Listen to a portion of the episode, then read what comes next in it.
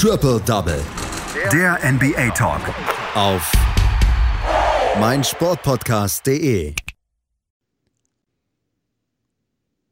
Die LA Lakers verlieren nicht nur ein Spiel, sondern auch einen Spieler und das könnte bitter werden. Die Boston Celtics zeigen ganz viel Konstanz in ihrer Inkonstanz. Das sind so ein bisschen die Schlagzeilen der letzten NBA-Nacht. Über die sprechen wir natürlich hier bei Triple Double auf meinsportpodcast.de, auch in der neuen Kalenderwoche, die uns dieses Jahr bringt. Und das äh, tue ich mit einem aus unserem Expertenteam und das ist diesmal Amir Selim. Hallo Amir.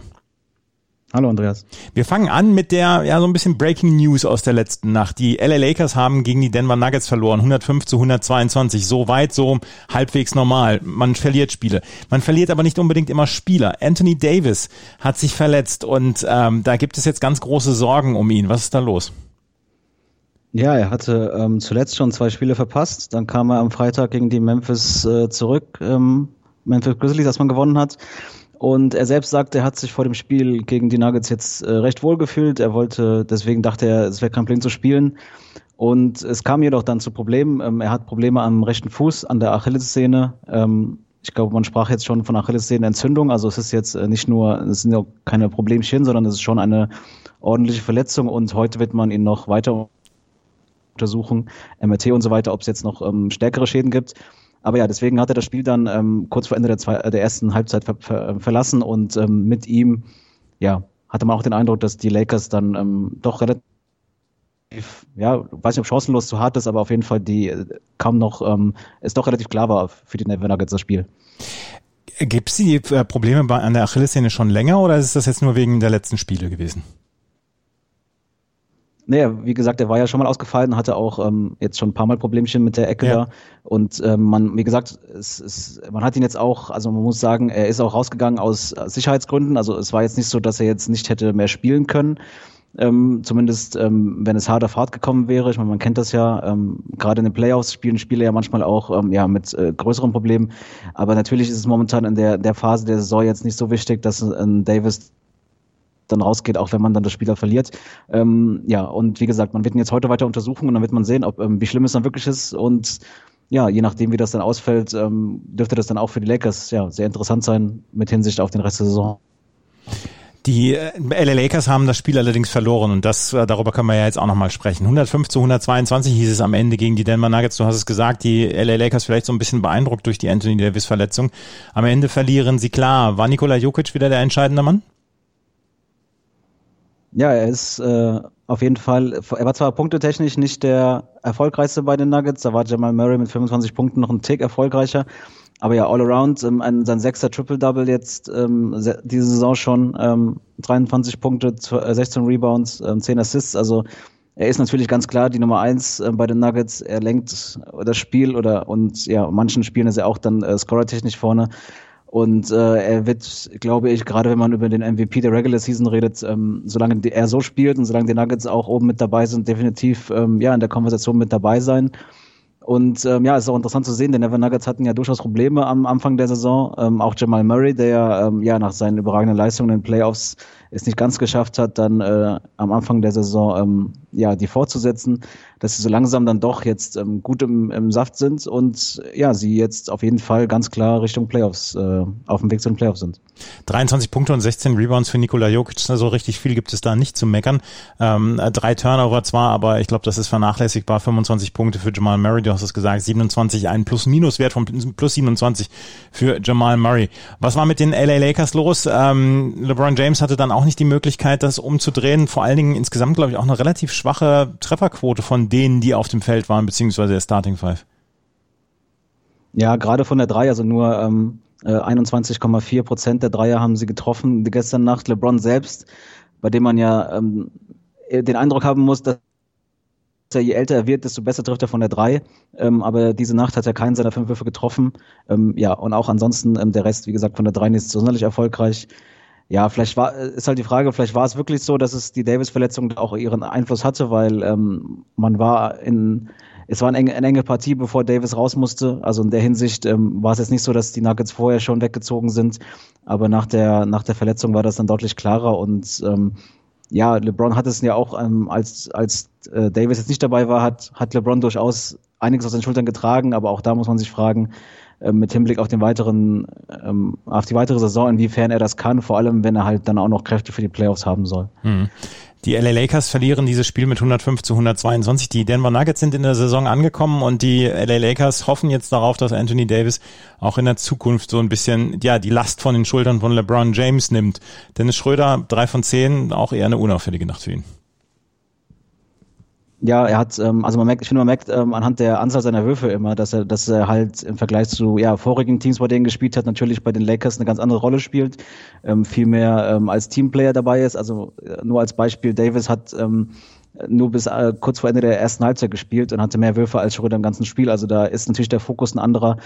Ähm, trotzdem ähm, natürlich erhofft er sich ja sicherlich auch, dass er mehr trifft. Er hat nur drei aus seinen zehn Würfen gemacht, ähm, nur acht Punkte. Ähm, also er gibt auf jeden Fall viel Einsatz, gerade defensiv hat er sich ja über die Jahre durchaus verbessert, aber ich denke schon, dass wenn Davis ausfällt, dass auch von ihm dann erwartet wird, ähm, dass er mehr trifft. Ähm, vielleicht auch in der Hinsicht auch nochmal auf einen anderen Spieler zu gucken. Ähm, Kentavious Caldwell Pope, der ja ähm, am 21. Januar gegen die Milwaukee Bucks ähm, sieben Dreier gemacht hat, ähm, hat seitdem nur noch neun aus seinen 36 Versuchen gemacht. Also auch da ein weiterer Spieler, der diese Probleme aufweist. Also vielleicht äh, ja, ist, ist es momentan einfach so, eine, so ein Shooting-Slump, wo die Lakers einfach mit den Dreier nicht so gut können und dann werden sie den sicherlich auch dann wieder ähm, wiederfinden, ihr, ihr, ja, ihren Zauber.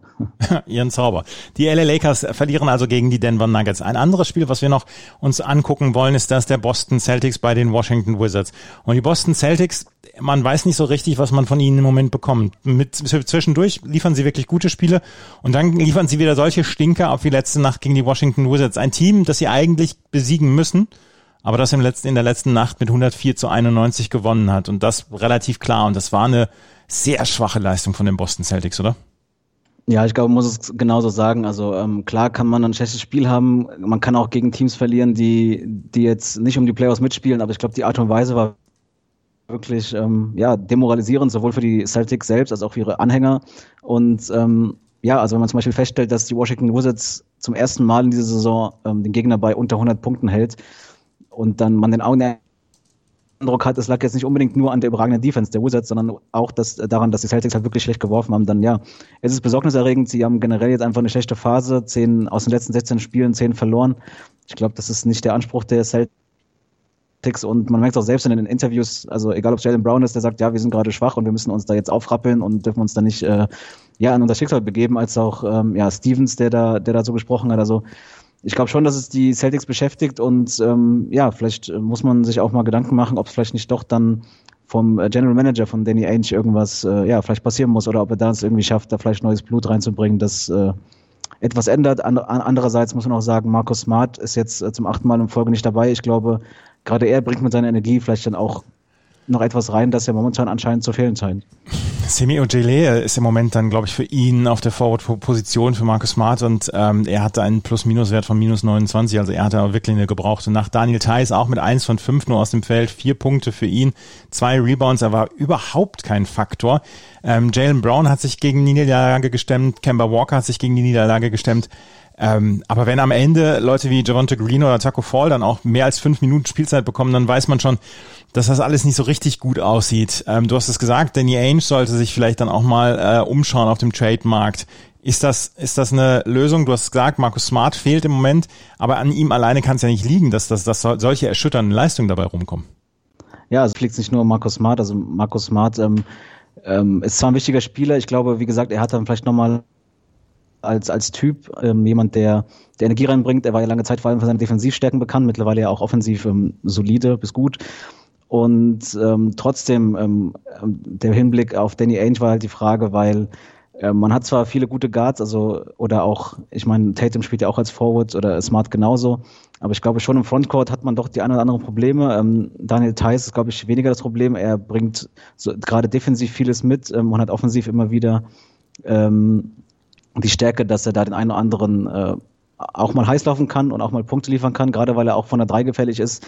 Aber dahinter, wie du schon gesagt hast, ähm, ein Taco Fall ist, ist zwar immer wieder ähm, äh, man macht Späßchen über ihn, gerade weil er so groß ist und so weiter, aber er ist kein wirklicher Faktor, also kein Spieler, der, der, der wirklich zum äh, Minuten spielen sollte, wenn es um, um wirklich was geht. Und äh, bei Tristan Thompson ist es ähnlich, ähm, defensiv sehr stark oder auch das äh, lange Zeit ja auch, ähm, ja, nicht nur, auch bei den Cleveland Cavaliers sehr erfolgreich, aber offensiv halt auch überhaupt kein Faktor.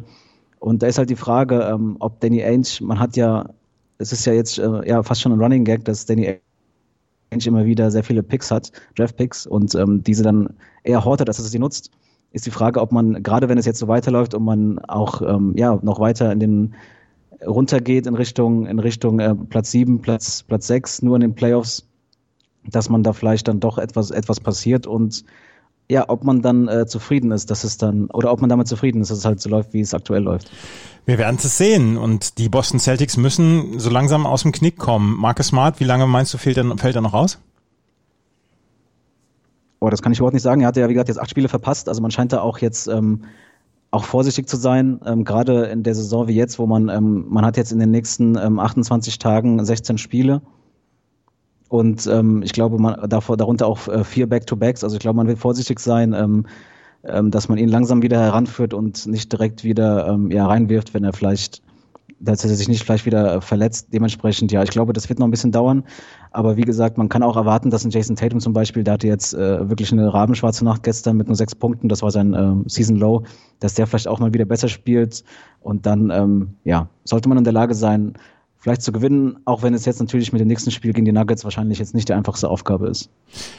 Mark Smart hat gesagt, es gibt im Moment noch keine richtige Timeline für eine Rückkehr. Also das ist vielleicht noch wirklich in den Sternen, wann er wieder zurückkehren kann. Die Boston Celtics verlieren auf jeden Fall gegen die Washington Wizards mit 91 zu 104. Und dann kann man ja auch mal sagen, Bradley Beal hat eine gute Leistung abgeliefert mit 35 Punkten.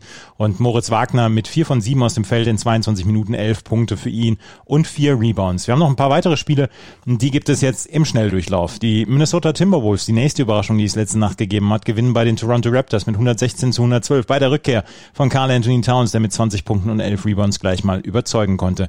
Die San Antonio Spurs, die müssen wir vielleicht mal in den nächsten Tagen und Wochen mal anschauen, weil die haben im Moment einen ganz guten Lauf. 122 zu 110 bei den Charlotte Hornets, die John T. Murray mit 26 Punkten und 12 Rebounds. Die Detroit Pistons, die nächste Überraschung gewinnen bei den äh, oder gegen die New Orleans Pelicans mit 123 zu 112. Mason Plumley mit seinem ersten Karriere Triple Double, 17 Punkte, 10 Rebounds, 10 Assists am Ende halfen seine Spielkameraden mit, dass er dieses Triple Double bekommt.